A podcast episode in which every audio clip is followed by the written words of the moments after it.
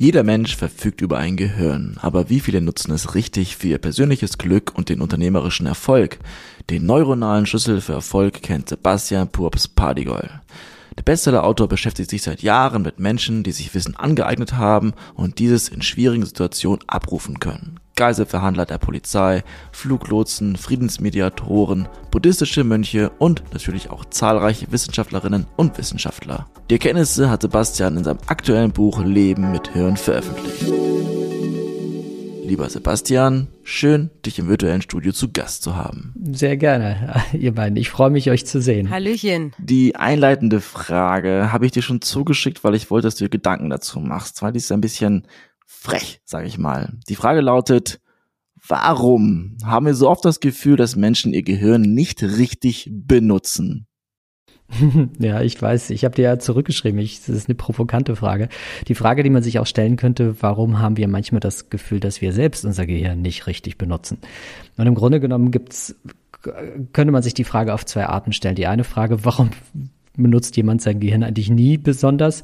Ähm, das sind dann vielleicht Menschen, zu denen man nicht allzu viel Kontakt hat, weil das nicht viel Spaß macht. Aber viel spannender ist ja die Frage, warum es gelingt es uns selbst und den Menschen um uns herum manchmal nicht, unser Gehirn richtig zu nutzen. Und die Antwort ähm, gebe ich auf ganz vielen Seiten in meinem neuen Buch Leben mit Hirn, hat ganz viel damit zu tun, dass es unser Gehirn in, in so schnellen äh, Lebenssituationen wie die, die wir gerade erleben, immer mal wieder in eine neuronale Überregung kommt. Und so eine neuronale Überregung bedeutet, es gibt bestimmte Bereiche des Gehirns, die findet man direkt hinter der Stirn, das der sogenannte präfrontale Kortex, Dort sind unsere höheren kognitiven Fähigkeiten verborgen und dieser Teil funktioniert nur eingeschränkt, wenn wir in so eine neuronale Überregung kommen. Das bedeutet, in stressigen Situationen schaltet sich das äh, Hirn besonders oft aus, oder wie?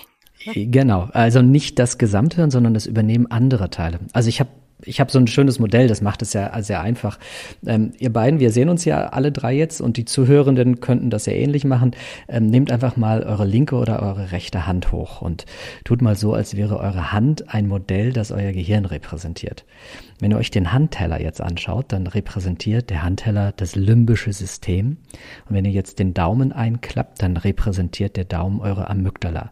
Und das ist der Teil unseres Gehirns, der aktiv wird, wenn wir emotionale Reize wahrnehmen oder Emotionen verarbeiten. Also wenn wir morgens aus dem Haus gehen und zum zehnten Mal dem Kind sagen, zieh bitte deine Schuhe an. Oder wenn der Chef gerade wieder besonders viel Druck macht. Oder wenn der Kunde nörgelt. Oder wenn wir merken, Kollege versucht, unser Projekt zu klauen. Das sind so Stresssituationen, wo dieses limbische System richtig aktiv werden kann. So. Wenn ihr jetzt mal die äh, Finger schließt, dann repräsentieren die Finger, genau, also der Daumen ist jetzt in den Fingern drin und die Finger repräsentieren den Neokortex. Das ist der Teil des Gehirns, der von außen betrachtet so aussieht wie eine, ähm, wie eine Walnuss. Und ganz vorne, dort, wo ihr den Mittelfinger und den Ringfinger seht, also die, diese äh, äh das letzte Fingerglied, das repräsentiert den präfrontalen Kortex. Und das, liebe Lisa, ist der Teil, in dem unsere höheren kognitiven Leistungen verborgen sind. So. Abschließend, stell dir vor, es passiert irgendwas, was dich so richtig in Aufruhr bringt. Das bedeutet, dass der Daumen, wenn du dein, deine Hand noch nimmst, dein Daumen wackelt jetzt ganz stark hin und her. Das ist eine neuronale Übererregung. Und dann kann da vorne der Teil nicht mehr so gut ähm, funktionieren. Also unser präfrontaler Kortex, der Teil unseres Hirns, in dem die höheren kognitiven Leistungen verborgen sind, wird in Mitleidenschaft gezogen in stressigen Situationen. Und dann funktioniert er nicht mehr so gut. Und dann ist das, was Alexander gerade sagte mit äh, Menschen nutzen ihr Gehirn nicht, das passiert dann vorübergehend. Also Menschen haben vorübergehend nicht mehr Zugriff auf ihre höheren kognitiven Fähigkeiten. Ich nenne mal ein Beispiel. Wenn du richtig im Streit mit jemandem bist, Lisa, in solchen Momenten ist es, ne, dann fällt es dir besonders schwer, Empathie für den anderen zu empfinden. Und Empathie ist eine Fähigkeit, die hier vorne im präfrontalen Kortex drin ist. Wir können auf bestimmte Fähigkeiten in uns nicht mehr zugreifen, wenn wir, wenn wir viel Stress erleben. Im Buch erklärst du es auch so ein bisschen für Kinder teilweise. Irgendwie äh, sagst du, sobald Mama und Papa wieder genügend Energie haben, dann werden sie wieder ruhig. Äh, da kam das so ein bisschen her. Jetzt ist aber die Frage, wenn alles so im Rotieren ist, wie kann ich denn die Energie meines Prä frontalen Kortexes wieder herstellen. Anders formuliert, wie mache ich denn am besten eine Pause, wenn ich richtig durchdrehe? Hm. Also es gibt ganz viele Dinge, die du machen kannst. Es gibt einmal so die langfristigen Strategien, die dir helfen, dass diese neuronale Überregung gar nicht mehr so stark zum Ausbruch kommt, sondern dass der präfrontale Kortex grundsätzlich stabiler ist. Und es gibt auch einige Dinge, die man tun kann, um in dem Moment, wenn was passiert, ähm, diese Überregung zu, zu regulieren. Ich nenne euch mal ein, ein Beispiel. Also eins, eins der, eins der schönsten Beispiele, was, was, ähm, wenn man das Probanden das erste Mal zeigt, wo alle denken, boah, jetzt, jetzt wird's doch eigentlich schlimmer. Also da du die Frage gestellt hast, nehme ich jetzt mal Lisa, damit sie wieder Teil äh, unserer ähm, Dreiergruppe sind. Lisa, stell dir vor, ich würde dich in den Hirnscanner stecken und ich würde dir, wenn du da drin liegst, kann ich sehen, was passiert in deinem Gehirn und ich zeige dir Fotos, Fotos von Menschen mit ähm, emotional ausdrucksstarken Gesichtern. Da siehst du Angst oder Wut oder Schmerz äh, in diesen Gesichtern. Und genau in diesem Moment wird in deinem Gehirn ähm, die Amygdala aktiv. Ne, da sind emotionale Reize, dein emotionsverarbeitender Teil wird aktiv. Ne, das, was in dem Handmodell durch, die, ähm, durch den Daumen repräsentiert wurde. So, das ist so, ein, so eine Form einer ersten Erregung. Und dann zeige ich dir etwas, was, als die Probanden in den Studien das benannt bekamen, wo die sagten, aber wenn ich das mache, dann wird's doch, wird's doch schlimmer. Aber das Gegenteil ist der Fall. Ich sag dir, Lisa, sag mir mal bitte, welche Emotion siehst du in diesen Gesichtern? Und da sagst du, ja, das ist hier Wut in dem Gesicht und das ist Schmerz und das ist Angst. Und in dem Moment, wenn du diese Gefühle in Worte fasst, kann man sehen, dass diese Übererregung deiner Amygdala sich um 65 Prozent beruhigt. Also die dahinterliegende Methode nennt sich Gefühle in Worte fassen oder man nennt es auch Effekt-Labeling. Und das, Alexander, ist eine erste Antwort, ist eine von vielen Antworten, die ich in diesem Buch gebe, was wir tun können, um schnell in, in stressigen Situationen ruhiger zu werden. Und das kannst du auf zwei Arten machen. Also entweder, Lisa, beschreibst du den emotionalen Reiz. Zum Beispiel, oh, das Kind hat sich die Schuhe nicht angezogen oder äh, mein Chef hat wieder viel Druck gemacht oder mein Kollege versucht, mein Projekt zu klauen oder der Kunde nörgelt. Also das eine ist, dass ich fasse in Worte, was von außen passiert. Oder die zweite Form dieses Effekt-Labelings ist, ich fasse in Worte, was das mit mir macht. Sowas wie, oh, ich bin so enttäuscht, dass der Kollege versucht, mir das zu klauen. Oder ähm, ich äh, bin so verärgert, dass mein Kind die Schuhe nicht angezogen hat. Oder ich bin so traurig, dass. Also du redest entweder über den emotionalen Reiz außen oder über deine eigene emotionale Reaktion.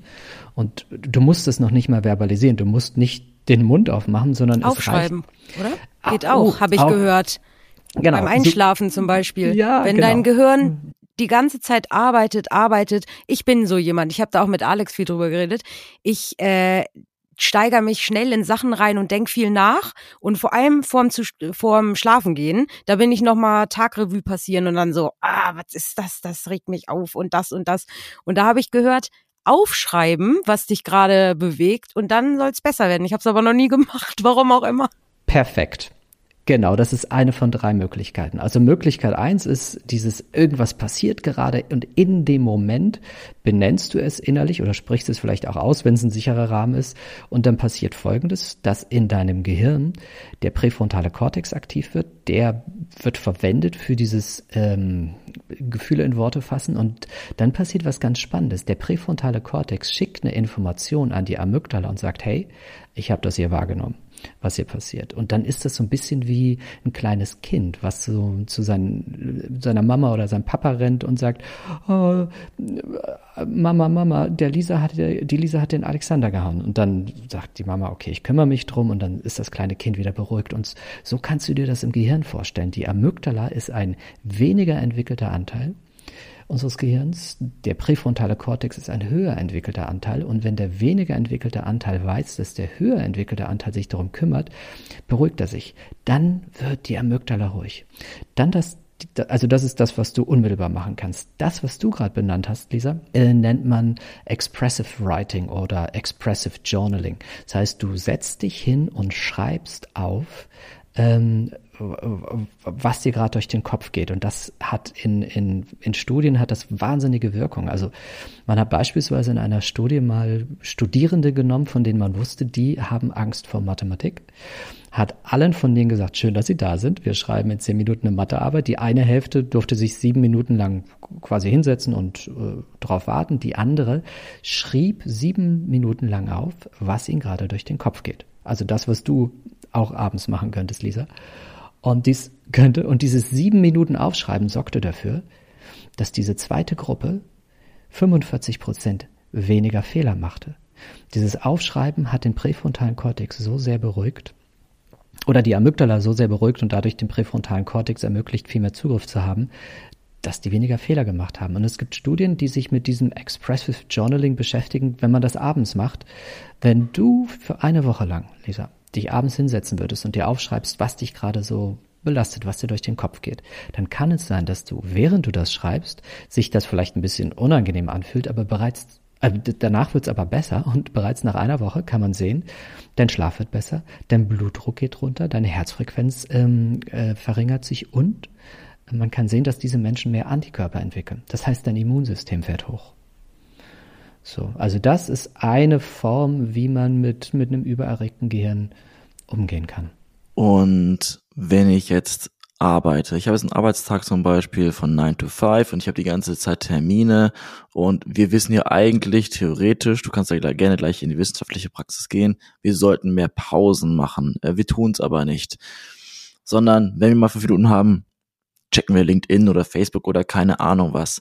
Wie kann man wirklich richtig Pausen machen, um diese körperliche Energie am besten zu reanimieren oder zu nutzen? Das, das ist im Grunde genommen, ist es wie mehr Sport machen oder gesünder essen. Also man braucht erstmal eine Intention, äh, das wirklich zu machen und man muss auch verstehen, warum sollte ich das eigentlich machen. Also man, wir brauchen für, für jedes für jede Handlung müssen wir ein darunter liegendes Warum haben. Und das hoffe ich an vielen Stellen meines Buchs zu geben. So, warum ist es so wichtig, die Pausen zu machen? Ganz einfach. In dem Moment, wenn wir Pausen machen, äh, beginnt sich in unserem Gehirn neuronale Netze anders zu verknüpfen. Und es passieren mehrere Sachen. Zum einen, Menschen, denen man, ich komme mal wieder mit der Wissenschaft daher, gibt zwei Gruppen von Menschen eine Aufgabe. Und, und, und Gruppe eins hat die Aufgabe erledigt, kriegt dann die nächste, die nächste, die nächste. Es sind immer wieder gleiche Aufgaben, ähnliche Aufgaben. Ähm, und sie kriegen eine nach der anderen. Nimm Gruppe zwei und gib denen zwischen Aufgabe eins und zwei und zwei und drei und drei und vier, gib denen immer fünf Minuten Pause, kurze Zeit der Reflexion. Dann kannst du sehen, dass Gruppe Nummer zwei in, ähm, in Laborstudien 25 Prozent bessere Ergebnisse erreicht. Äh, und wenn du es dann in Feldexperimenten machst, also nimm ganz echte Menschen im Arbeitsumfeld, man hat das in einem Callcenter äh, genauer untersucht, äh, man hat die Menschen zwischen ihren verschiedenen Calls immer kurze Momente der Reflexion gegeben, die haben 21, 22 Prozent bessere Ergebnisse erreicht. Also die Wissenschaft zeigt uns, dass kurze Pause machen hilft dass der präfrontale Kortex wieder mehr Zugriff bekommt und wir am Ende bessere Leistung erbringen können. Es gibt da diese wunderbare Richterstudie, die ich auch erwähne, die, die zeigt, dass wenn du, wenn du als Gefangener einem Richter vorgeführt wirst, ist die beste Zeit, zu der du ähm, vor dem Richter erscheinen solltest, nach dem Frühstück, nach der Frühstückspause oder nach der Mittagspause, weil dann hat er noch richtig viel Zugriff auf seine höheren kognitiven Leistungen, setzt sich mit dir und deinem Fall auseinander und die Chance, dass du als freier Mann rausgehst, also es ist ein Haftprüfungsverfahren, kommst du raus auf, auf Bewährung oder musst du wieder in den Knast. Die Chance, dass du rauskommst, ist bei 65 Prozent, wenn der gerade richtig viel Zugriff auf sein, auf sein Hirn hat. Ähm, kommst du aber vor der Frühstückspause, vor der Mittagspause oder kurz vom, kurz vom ähm, Feierabend dran, hat er nicht mehr so viel Energie und dann better safe than sorry, dann schickt er dich zurück in den Knast. Es passiert aber noch was anderes, nämlich wenn wir Pausen machen, äh, sind wir in der Lage, dass unser Gehirn zu solch, sogenannten Einsichtsmomenten kommt. Einsichtsmomente kennt ihr alle. Das ist, wenn wir joggen, wenn wir duschen, wenn wir, äh, wenn wir spazieren gehen oder irgendwann anders, dann kommen uns plötzlich Gedanken, die wir vorher nicht hatten oder Antworten auf Fragen, die wir äh, schon lange mit uns rumtragen. Und diese Einsichtsmomente, das weiß man inzwischen, die finden nur dann statt, wenn das Gehirn gerade eine Phase der Ruhe hat. Äh, unter High Speed haben wir niemals Einsichtsmomente. Wir brauchen eine andere Frequenz in unserem Gehirn, die nur dann entstehen kann, wenn wir kurz zur Ruhe kommen. Und dafür sind diese Ruhephasen auch wichtig. Also, was bringt es mir, wenn ich den ganzen Tag 9 to 5 ohne Pause arbeite, aber ich habe quasi nur 50 Prozent durchschnittlich Zugriff auf mein Gehirn oder ich mache zwischendurch Pausen und habe letztlich durchschnittlich vielleicht 85 oder 90 Prozent Zugriff. Aber wie nutze ich diese Zeit am besten? Also ist das Meditation, Schlafen, Joggen, Duschen, aufs Klo gehen? Zehn oder Minuten. ah, das kriegt man bestimmt hin, ja. Äh, also es, es, es geht gar nicht, es sind manchmal nur fünf Minuten und es reicht, dass du vielleicht, wenn wir ja mal raus aus dem Homeoffice sind, dass du mit Lisa einen Kaffee trinkst und ein bisschen mit ihr schnackst. Oder ähm, es, es reicht. Augen schließen. Augen schließen, aus dem Fenster schauen, äh, vielleicht deinen Lieblingssong kurz hören, irgendetwas zu tun, äh, wofür dein Gehirn nicht genau die neuronalen Netzwerke braucht, die es die ganze Zeit schon gebraucht hat, nämlich im Homeoffice auf dem Bildschirm zu starren, sondern ähm, mache irgendwas anderes. Was ich sehr gern empfehle, ganz zum Schluss in meinem Buch sind, sind ganz bestimmte Atemübungen, die dazu führen, dass du in ganz, ganz kurzer Zeit, also innerhalb von Minuten, die Frequenz deiner Hirnwellen veränderst.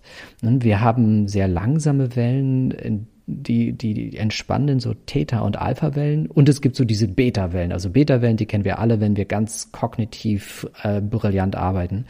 Und man schafft es mit, mit sehr einfachen Atemübungen, diese Frequenz runterzufahren. Ich nenne das immer so ein Reset fürs Gehirn und ich mache das manchmal nach langen Workshop-Tagen also vor Corona war das noch so, dass ich, wenn ich, bin ja viel gereist und am Ende so eines Workshop-Tags, wenn ich dann irgendwo am, am Bahnsteig stand, dann habe ich mich ganz nach außen gestellt, wo mich niemand sieht und habe besondere Atemübungen gemacht, die geholfen haben, das Gehirn frei zu bekommen. Dieses ist vergleichbar mit, du trinkst irgendwie eine Flasche Bier, die sorgt vorübergehend übrigens auch zu einem Anstieg von Alpha-Wellen, hat aber ein paar negative Nebeneffekte. Ähm, und diese Art von Atmung sorgt dafür, dass die gleichen Frequenz in deinem Gehirn aktiviert werden und du dann für Rückgewinn runterfährst. Wie sieht das mit dem Thema Fokus aus? Sich fokussieren. Ähm, viele haben da Schwierigkeiten, gerade Personen, äh, da zähle ich mich irgendwie auch wieder so ein bisschen dazu, die ähm, ja sehr, sehr schnell und sehr viel auf einmal machen wollen. Also da kommt irgendwie so eine Aufgabe und dann ist so, oh, ich habe eine Idee, okay, los geht's. Äh, zack, links, rechts, geradeaus. Also wie schaffe ich es, mein Gehirn so einzustellen, dass es weiß, dass ich mich fokussieren möchte und muss, damit es nicht wie dein Laptop vorhin so überhitzt und es einfach zu viel ist, weil dann wissen wir alle, geht es eh nach hinten los. Wie, wie schaffe ich Fokus? Hm, zwei Dinge. Das eine, ähm, unser Gehirn ist nicht in der Lage zu multitasken, auch wenn wir das glauben. Unser Gehirn ähm, also das ist ganz einfach. Wenn man mal eine ganz kleine, einfache Aufgabe, zähl mal von 1 bis 10, Lisa, ganz schnell, so dass wir es hören. Mach mal 1, ganz schnell. 1, 2, 3, 4, 5, 6, 7, 8, 9, 10. Und jetzt zähl mal, äh, geh mal von A bis I, ganz schnell im Alphabet. A, B, C, D, E, F, G, H, J, A bis I. Genau. J. Guck mal, genau. Fehler. Und, und jetzt mach mal, und, und jetzt sag mal A1, B2, D3, äh, C3 und so weiter. Oh Gott. A1, B2, C3, D4. Siehst du? Ja, oh Gott, weiter geht's gar nicht. Es geht es geht deswegen so viel langsamer, weil dein, weil dein Gehirn zwei neuronale Netzwerke verwendet. Das eine für Zahlen, das andere für Buchstaben. Und du, und du müsstest jetzt ganz schnell hin und her schalten zwischen dem einen und dem anderen. Und das ist so das, das ist so ein kleines Experiment, was dir zeigt, was passiert eigentlich, wenn du multitaskst.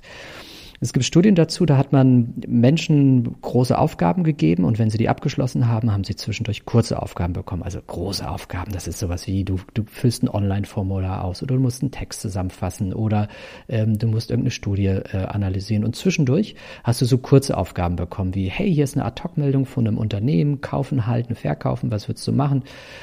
So, also einfach verständlich. Gruppe 1 hat die lange Aufgabe, dann so eine kurze, eine lange Aufgabe, dann eine kurze, dann eine lange, ganz, dann eine kurze.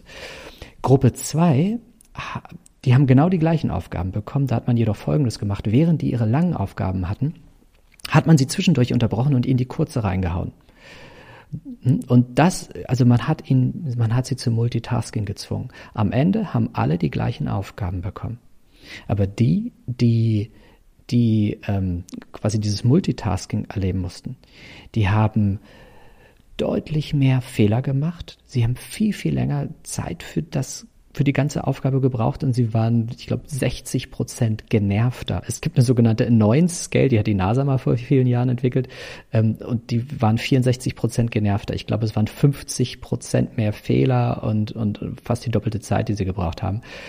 Und da gibt es viele Studien, die immer wieder in die gleiche Richtung zeigen, unser Gehirn ist nicht in der Lage zu multitasten, sondern was es macht, ist mit wahnsinniger Geschwindigkeit hin und her zu schalten.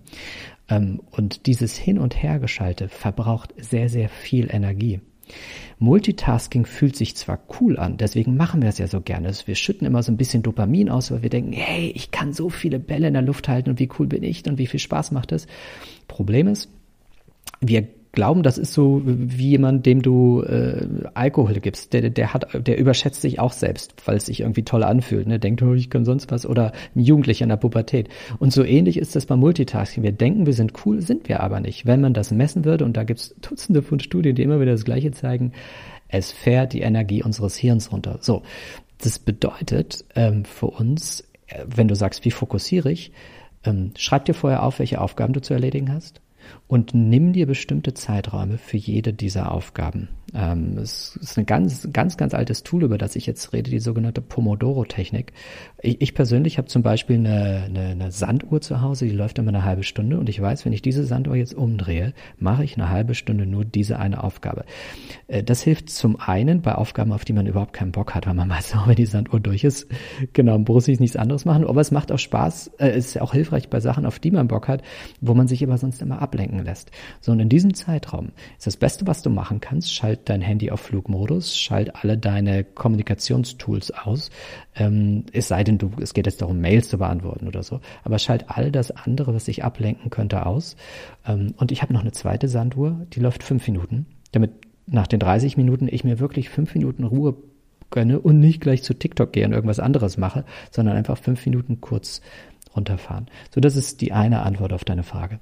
Die zweite Antwort ist, du kannst grundsätzlich die Fähigkeit deines Gehirns, sich zu fokussieren, kannst du trainieren. Durch eine ganz einfache Methode, die inzwischen in vielen Unternehmen ähm, immer populärer wird. Da habe ich vor Jahren für mein erstes Buch Führen mit Jan schon drüber geschrieben, 2015 war das. Ähm, die heißt Achtsamkeit. Achtsamkeitsmeditation ganz einfach. Mach mal folgendes, setz dich nachher nach unserem Gespräch mal hin und, und atme mal ein und aus und für zehn Atemzüge denkst du an nichts anderes als ein- und ausatmen. Wenn du innerhalb dieser zehn Atemzüge merkst, dass deine Gedanken irgendwo abschweifen, fängst du wieder bei eins an. Und Oha. ich bin mir, ja, und ich bin mir. Da werde ich lange da sitzen, das sehe ich jetzt ja, schon. Aber wenn du, wenn du das regelmäßig trainierst, Lisa, passiert Folgendes. Man kann sehen, jetzt gab bahnbrechende Studien von der Harvard Medical School im Jahr 2011. Da konnte man sehen, wenn du das acht Wochen lang regelmäßig übst, kann man sehen, dass sich die, das Volumen deines präfrontalen Kortex erhöht und dass sich auch die Größe deiner Amygdala reduziert, also der, der Angst- und Emotionsverarbeitende äh, Teil des Gehirns wird ein bisschen, wird ein bisschen kleiner. Ähm, und deswegen ist Achtsamkeitsmeditation übrigens auch eine der wirkungsvollsten Möglichkeiten äh, bei Menschen mit, mit chronischen Angststörungen oder Essstörungen oder, oder anderen Symptomatiken.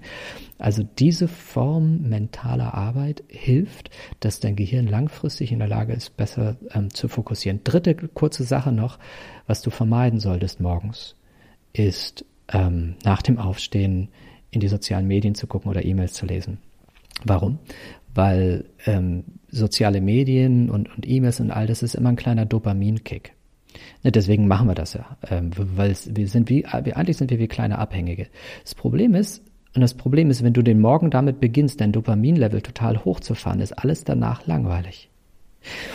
Das bedeutet, äh, wenn du, sagen wir mal, morgens in Ruhe irgendein Dokument äh, erstellen willst oder du willst in Ruhe ein bisschen aufräumen oder willst irgendwas anderes in Ruhe machen, hör auf, dein Gehirn morgens es ist so, als würdest du morgens aufstehen und ziehst dir eine Line Koks. Danach ja, danach kannst du gewisse Aufgaben nicht mehr so gut machen und vergleich das so ein bisschen wie mit den sozialen Medien. Die kannst du später am Tag, wenn du merkst, ich bin gerade richtig brain dead, dann mach halt zehn Minuten TikTok oder sowas, guck dir ein paar hm. Tanzvideos an. Ja, so Katzenbabys ähm, ab, oder wie? Ja, ja genau. Ja. Genau. Aber, äh, aber grundsätzlich wäre es das günstigste, was du tun könntest, wenn du mindestens morgens darauf verzichtest und am allercoolsten wäre es, wenn du viele dieser ganzen Apps einfach von deinem Handy runterwirfst. Bevor ich darauf eingehe, wie beeindruckend das Gehirn eigentlich ist. Du hast ja diese ganzen zahlreichen wissenschaftlichen Studien im Buch. Noch die Frage zum Multitasking, denn mit der Aufgabe vorhin mit A1, B2 und so, da fehlt das C in deinem Buch. Also du hast reingeschrieben A1, B2, D3 und ich war komplett irritiert. Was Ernsthaft? ist das für eine Falle? Ja. Das ist mir noch nie aufgefallen. Ich muss mal in das Buch reingucken. Ist das so? Was? Also entweder Alex prüft dich oder äh er, er zeigt mir gerade mal A, B. Stimmt. Wie cool ist Nein, das? Nein, das ist ein Trick. Weil man es vergisst aufzuzählen, oder? Nee, das, nee, das ist super. Es ist ernsthaft. Ich habe ich hab, ich hab 15 Probeleser gehabt. Ich habe eine Lektorin. Keiner von denen hat diesen Fehler entdeckt. Was? Ist also ja ist es wirklich so, meine ja. Augen sind nicht so gut. Ich hab's, es war so klein. Ja. Nee, ernsthaft? Ja, es ist einfach. Ich habe es noch nie, also Alex hat jetzt einen Fehler. Mein Chapeau. Ja, Alex, das Chapeau. ist ein ganz gewiefter hier. Oder? Das ist der Test, ob ich das Buch wirklich gelesen ja. habe ne? und nicht einfach nur äh, da, wie heißt es? Genau, du hast eine Sonderedition des Buchs bekommen. nee, aber das gut, dann freue ich mich, dass, äh, dass ich da einen Fehler gefunden habe. Menschen lieben das ja. Ähm, Darauf möchte ich aber nicht hineingehen. Jetzt habe ich mein Zitat verloren eigentlich, weil du hast so wunderschöne Zitate, die du selber mit reinbringst, denn es geht um das Thema Glück. Lass es mich raussuchen. Äh, es ist wahrscheinlich, unser Gehirn ist nicht dafür da, uns glücklich zu machen, darum müssen wir uns selbst kümmern. Das gefällt mir, das Zitat. Ja, das ist das Zitat, was dann auch äh, darauf aufbaut. Aber genau darauf will ich hinaus. Also Was waren das dazu vor? Glückliche Menschen machen ebenso viele unangenehme Erfahrungen wie unglückliche Menschen. Sie gehen einfach nur anders damit um. Und das ist das Schöne. Und das finde ich so mega wichtig, weil ich sage in meinem, in meinem persönlichen Umfeld immer, Glück, Pech ist alles irgendwie gleich verteilt. Die Frage ist, wie gehst du mit um? Und wenn du sagst, die anderen haben einfach Glück gehabt, ist das für mich eine Ausrede so ungefähr. Und selber daran zu schrauben. Und ich freue mich, dass jetzt jemand in der wissenschaftlichen Perspektive da reingeht. Nimm bitte die Bühne, sag, wie wichtig es ist zu verstehen, dass Glück selbst gemacht ist. Ja, also das, was du gerade erzählt hast, dieses Zitat, das ähm, ist eine Ableitung von äh, aus dem World Happiness Report der Vereinten Nationen und das hat Professor Richard Davidson geschrieben. Die haben sich ganz viele Menschen angeschaut, also Menschen, die von sich selbst sagen würden, ich bin glücklich und welche, die eher sagen, oh, mir geht's nicht so gut. Und man hat geschaut, was passiert in deren Gehirn und man kann sehen, dass alle in eine neuronale Übererregung rauschen und die, die glücklich sind, die schaffen es sehr schnell aus dieser neuronalen Übererregung wieder rauszukommen. Also gehen wir mal zurück zu dem Handmodell. Alle von uns erleben genauso oft, durchschnittlich genauso oft, dass die Amygdala und das limbische System aktiv werden. Das ist vollkommen normal. Ähm, und äh, der Trick ist, es zu schaffen, diese neuronale Überregung relativ schnell wieder zu beruhigen. Das macht den Unterschied zwischen den glücklichen und den weniger glücklichen Menschen. Und das ist ja in der Essenz auch das, was ich auf ganz vielen Seiten dieses Buches versuche zu vermitteln. Methoden ähm, und, und, und Ansätze und Ideen, wie es uns gelingt, diese neuronale Überregung ähm, runterzufahren. Also am Ende ähm, ist es genauso, wie du ah, sagst, Alex. Ähm, wir, wir alle machen alle, wir alle machen ähnlich beschissene Erfahrungen, manche vielleicht ein bisschen schlimmer, also manche haben nun vielleicht echt eine ganz schreckliche Kindheit gehabt oder ähm, schreckliche Partnerschaften oder schreckliche Chefs. Ähm, aber im Durchschnitt, also du siehst aber auch ganz, ganz, also Menschen mit ganz, ganz schlimmen Erfahrungen, die wiederum sauglücklich sind. Und dann siehst du Menschen, die machen Alltagserfahrungen und jammern die ganze Zeit. Also zu sagen, nur weil ich damals das und das erlebt habe, bin ich heute todunglücklich. Eins der besten Beispiele ist ja Viktor Frankl, der Psychiater, der im KZ überlebt hat und dieses wunderbare Buch Ja zum Leben ähm, geschrieben hat. Ähm, das, diese sinnorientierte äh, therapeutischen Ansatz ähm, ist ist nicht so sehr, was wir erleben, sondern es ist vielmehr, gelingt es uns, die Erlebnisse unseres Lebens so zu verarbeiten, dass wir innerlich in einen guten Zustand kommen. Und das, das ist im Grunde genommen, glaube ich, für viele Menschen eine der, der größten Herausforderungen. Wir glauben ja immer, wenn wir in der Außenwelt etwas verändern, sind wir glücklicher. Das mag manchmal sein, dass wir dann vielleicht weniger belastet sind, aber es ist selten so, dass wir langfristig glücklicher werden, nur wenn wir in der Außenwelt etwas verändern. So dass das Glück ähm, ist etwas, da müssen wir uns selbst drum kümmern. Das entsteht nicht, weil wir einen anderen Job oder mehr Gehalt oder äh, den passenden Partner haben, ähm, sondern das ist etwas, ähm, was wir zum Beispiel in Kapitel 3 habe ich ja viel darüber geredet, über diese sogenannte Meta-Meditation, diese jahrtausendealte buddhistische Technik, die heute zu einer der wirkungsvollsten Methoden für, äh, zählt, ähm, unseren inneren Zustand zu verbessern. Und eine regelmäßige Anwendung von Meta ist eins der besten Tools, um die Beziehung zu den Menschen in unserem Umfeld zu ver verbessern, ohne dass wir tatsächlich die Beziehung verbessern, sondern es fühlt sich einfach besser an mit den Menschen um uns herum. Und da Verbundenheit ein neurobiologisches Grundbedürfnis ist, führt die Veränderung des Gefühls von Verbundenheit zu anderen bereits dazu, dass wir innerlich in einem deutlich ähm, glücklicheren, ähm, zufriedeneren Zustand gelangen.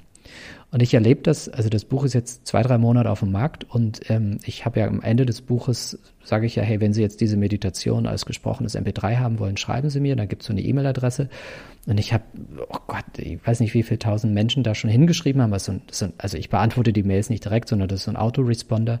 Und die viele Menschen schreiben mir, ähm, was sich in ihrem Leben verändert hat. Sie sagen, oh, ich habe diesen schrecklichen Chef oder diesen schwierigen Kollegen oder mit meinem Kind oder mit wem auch immer hat sich gerade etwas verändert, weil ich diese Form von ähm, mentaler Technik anwende. Und in meinem Leben verändert sich was und es fühlt sich viel besser an. Das heißt, am Ende, so, so, so einfach es klingt, ist es sowas wie, setz dich 20 Minuten jeden Tag hin, mach diese Methode und du wirst dich schon signifikant besser fühlen. Nochmal, bevor wir das, auf das Thema Angst gehen, äh, zum Abschluss nochmal das Thema Glück, denn du sagst was sehr Provokatives meiner Meinung nach, denn du sagst im Prinzip ist die Vorfreude wirklich wichtiger als der, der Akt äh, an sich selber irgendwie, dass, dass nicht die Erfüllung des Glücks selbst äh, das Wichtigste ist, sondern das Streben nach dem Glück. Und ich frage mich, so, würde es ausreichen, nur das Streben zu haben, also mich auf den Urlaub zu freuen, um dann einen Tag vorher abzusagen, mich auf ein neues Auto zu freuen, aber einen Tag vorher abzusagen und, und, und, und diese Erfüllung nie umzusetzen. Man könnte viel Geld sparen damit, weil wir alle wissen, Vorfreude ist schöner oder brauchen wir dann irgendwann doch diese Bestätigung und diesen Akt selber? Mhm. Also das, das ist ja keine Hypothese, die ich da aufstelle, sondern ich beschreibe ähm, das, was man im Gehirn sehen kann. Ähm, es, es gibt Dopamin in unserem Gehirn, das fühlt sich super an und Dopamin wird inzwischen, nennt man das das Anticipation Molecule. Man kann nämlich sehen, dass das höchste Maß an Dopamin ausgeschüttet wird, wenn wir glauben, dass etwas Tolles geschieht und nicht in dem Moment, wenn das Tolle dann tatsächlich geschieht. Ähm, deswegen, dieses Vorfreude ist die schönste Freude. Das ist wissenschaftlich belegt, ja. Ne? Ähm, wenn du aber jedes Mal die Erfahrung machen würdest, oh, es wird ja doch nichts, oh, es wird ja doch nichts, oh, es wird ja doch nichts, dann beginnt dein Hirn das runter zu regulieren und schüttet gar kein, ähm, gar kein Dopamin mehr aus, weil es denkt, ja, ich, ich bin ja nicht doof, ich habe mich jetzt selbst ein paar Mal verarscht und, und dann, es kommt ja dann auch die Enttäuschung. Also, und unser Gehirn ähm, beginnt sich dann selbst zu schützen. Also es merkt, okay, fünfmal Dopaminausschüttung, aber zum Schluss tut's dann irgendwie weh, weil es doch nicht funktioniert hat. Dann lasse ich doch vorher das mit der, mit der Dopaminausschüttung und bleib dann eher in so einem, in, so einem mittleren Zustand. Und das wäre schade. So. Das Thema Angst. Ähm, wir hatten dieses Jahr auch den Gerhard Hüther, deinen Kooperationspartner, deinen wissenschaftlichen Kollegen sozusagen und auch zu seinem aktuellen Buch Wege aus der Angst. Und da möchte ich mal reingehen, weil du hast auch in deinem Buch viele persönliche Geschichten. Und das Thema Ende der 90er Jahre war das, glaube ich, wo du äh, Panikattacken erlebt hast und da irgendwie rauskommen mhm. musstest. Erzähl doch bitte davon, weil ich glaube, das kann gerade in der schwierigen Situation, in der wir uns gerade weltweit befinden, vielen Menschen wirklich Kraft geben, aus dieser schwierigen Situation herauszutreten. Ja, also ich war Anfang 20, ich lebte damals in Köln, ganz viele Dinge hatten sich verändert, ich lebte in Köln, hatte einen anderen Job, war in einem sozialen Umfeld, das war jetzt nicht so ideal und ähm, habe quasi von einem Tag auf den anderen damals Panikattacken bekommen. Das war, ich glaube, 1995 oder 1997 so. Und das war eine Zeit, da war dieses Thema Panikattacken noch nicht so on vogue. Das heißt, ich habe noch nie davon irgendwo gelesen, gehört, kannte niemanden. Es gab keine Zeitschrift, in der über sowas geschrieben wurde. Und ich war ziemlich allein damit. Und das waren so richtig krasse Panikattacken, die jetzt nicht ausgelöst durch irgendein, äh, ein, also durch irgendetwas in der Außenwelt ausgelöst wurden, sondern das war wirklich 24-7. Das heißt, ich bin morgens aufgewacht, hatte einen trockenen Mund, hatte ein rasendes Herz, hatte Wahrnehmungsveränderung und hatte einfach wahnsinnige Angst durch, also was da gerade geschah und, und hatte dann auch noch dieses, oh mein Gott, du verlierst den Verstand. Und ähm, mein erster Impuls war natürlich damals, äh, ich will das nicht mehr, ich, ich will das weg, ich will das weg, ich und und und äh, habe aber irgendwie niemanden wirklich gefunden. Und das Einzige, was ich damals an der Hand hatte, war das Tool der Meditation. Ich hatte mit 17 mal die Autobiografie eines Yogi von Paramahansa Yogananda gelesen und hatte dort eine, eine Meditationsform kennengelernt, die ziemlich der heutigen Achtsamkeitsmeditation ähm, ähnelt. Und ich wusste, ich habe zwei Tage, äh, zwei Phasen im Laufe meines Tages, wo ich keine Angst spüre. Das ist, wenn ich schlafe oder wenn ich meditiere. Das heißt, ich habe viel meditiert und habe dann im Laufe der Zeit festgestellt, ähm, was hilft, um damit besser umzugehen. Also das Erste, was ich gemerkt habe, ähm, ist den Widerstand aufzugeben. Also wenn ich merkte, dass, dass so ein Angstgefühl oder, oder krasse Gedanken hochkommen, dass ich nicht dachte, oh nein, oh nein, oh nein, jetzt wird das, geht das wieder los, sondern ähm, ich habe meine körperliche Reaktion und die Art und Weise, wie ich wie ich kognitiv darauf reagierte, voneinander getrennt. Das heißt, ich merkte, oh, mein Herz, also anfangs war immer so, mein Herz fängt an zu rasen, mein Mund wird irgendwie trocken, oh, fuck, Panikattacke und dann war das so, so eine Abwärtsspirale. Irgendwann habe ich dann gemerkt, ähm, nur weil ich Herzrasen bekomme, heißt das ja nicht, dass ich dann mental darauf einsteigen muss, sondern ich habe dann so eine beobachtende Position eingenommen. Das habe ich so ein bisschen durch die Achtsamkeitsmeditation gelernt. Da lernt man auch so eine sogenannte Metaebene, so eine beobachtende Ebene einzunehmen. Und dann habe ich das gemacht, dass, dass ich merkte, oh, mein Körper reagiert gerade wieder sehr krass. Und dann beobachtete ich diese körperliche Reaktion ohne ihr gleich die Bedeutung zu geben, oh, du hast Panik. Das war schon mal eine Beruhigung. Und das Besondere daran war, dass ich plötzlich das Gefühl hatte, ähm, wieder ein bisschen die Kontrolle über die Situation zu haben und Mitgestaltung, also die Möglichkeit Einfluss zu nehmen, ähm, ist eine der beiden neurobiologischen Grundbedürfnisse, die wir in uns haben. Das eine ist Verbundenheit, hatte ich von kurz erwähnt, und das zweite ist dieses Gefühl von, von, von Autonomie, von, von Wachstum, von, von gestalten können. Und das habe ich in diesem Moment gespürt, als ich merkte, okay, ich kann den Zustand, in dem ich gerade bin, ähm, verändern. Ähm, das hat mir geholfen und irgendwann habe ich begonnen, diesen Panikattacken eine andere Bedeutung zu geben, dass ich nicht mehr dachte, oh mein Gott, hier geschieht etwas mit mir, sondern irgendwann dachte ich, naja, für irgendwas ist es gut. Und dann dachte ich eher, hier geschieht etwas für mich. Und was für mich geschah, war, dass ich quasi gezwungen war, mich ähm, sehr, sehr, sehr intensiv mit mir auseinanderzusetzen. Denn wenn du Panikattacken hast, hast du nicht viel, was du machen kannst, außer zu versuchen zu flüchten, aber du kannst nirgendwo hinflüchten. Du kannst, ich war joggen, ich habe, also ich habe Sport gemacht, ich habe Rollerbladen gemacht, ich habe mich abgelenkt mit irgendwas, aber das funktioniert nur bedingt. Äh, das ist in dir. Du kannst nichts anderes machen, als dich damit auseinanderzusetzen. Und dann habe ich begonnen, also retrospektiv ist eine der, der wichtigsten Wachstumsphasen meines, meines Lebens. Ich habe begonnen, mehr zu verstehen, wie ich so innerlich ticke. Zum Beispiel dieses, die Differenzierung von körperlicher Wahrnehmung und dem, ähm, was so in meinem Kopf passiert. Ähm, ich habe gemerkt, dass Widerstand ungünstig ist und dass Akzeptanz, also erstmal das Annehmen, was ist, auch zu einer, äh, zu einer deutlichen Reduktion von, von, von dieser Angst führte. Ähm, und ich habe dann irgendwann auch verstanden, ähm, was mir das vielleicht sagen will, nämlich, hey Sebastian, da gibt es gerade ganz viele Dinge, die in deinem Leben nicht passen. Der Job war nicht ideal, das soziale Umfeld war nicht ideal, die Stadt, in der ich lebte, war auch nicht so super. Und dann habe ich ähm, das sukzessive begonnen zu verändern.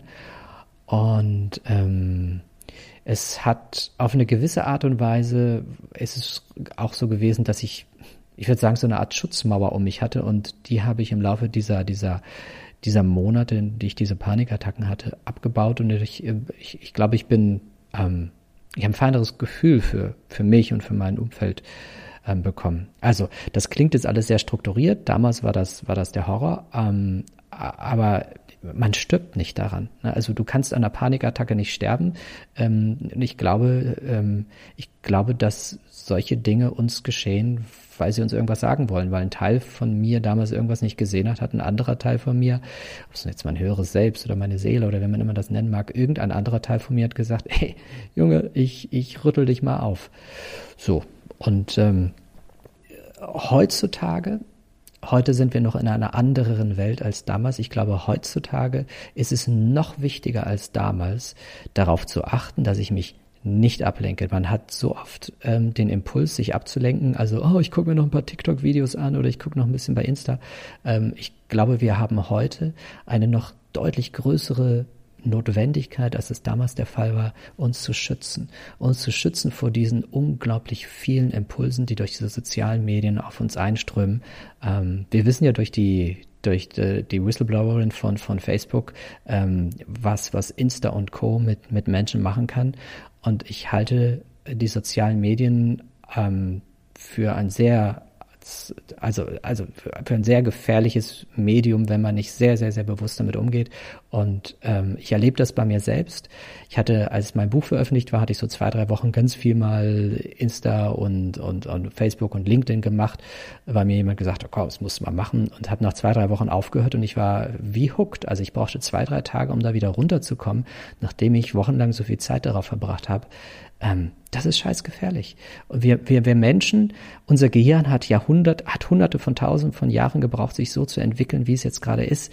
Es kann sich niemals in zehn Jahren so verändern, wie es sich verändern müsste, um, um mit der Masse von Impulsen zurechtzukommen, die, denen wir heutzutage ausgeliefert sind. Und wir müssen uns dessen bewusst werden. Wir müssen uns selbst, wir müssen unser Gehirn vor all dem, was im Moment auf uns einströmt, schützen. Lieber Sebastian, vielen Dank für das wunder, wunderschöne Abschlussplädoyer. Das Thema Digitalisierung haben wir auch äh, vor kurzem erst mit dem Buch als Schisser durchs Netz äh, zuhauf diskutiert. Also da stimmen wir dir auf jeden Fall zu. Vielen Dank für deine Zeit. Vielen Dank, dass du uns Menschen dabei hilfst, unser Gehirn besser zu nutzen. Wer wissen möchte, wie die Geschichte ausgeht, als du in Istanbul entführt wurdest, der sollte das Buch lesen. Leben mit Hirn im Campus Verlag erschienen. Vielen Dank und hoffentlich treffen wir uns mal eines Tages in echt. Ja, danke lieber Sebastian. Danke ihr beiden. Ja. Ich danke euch.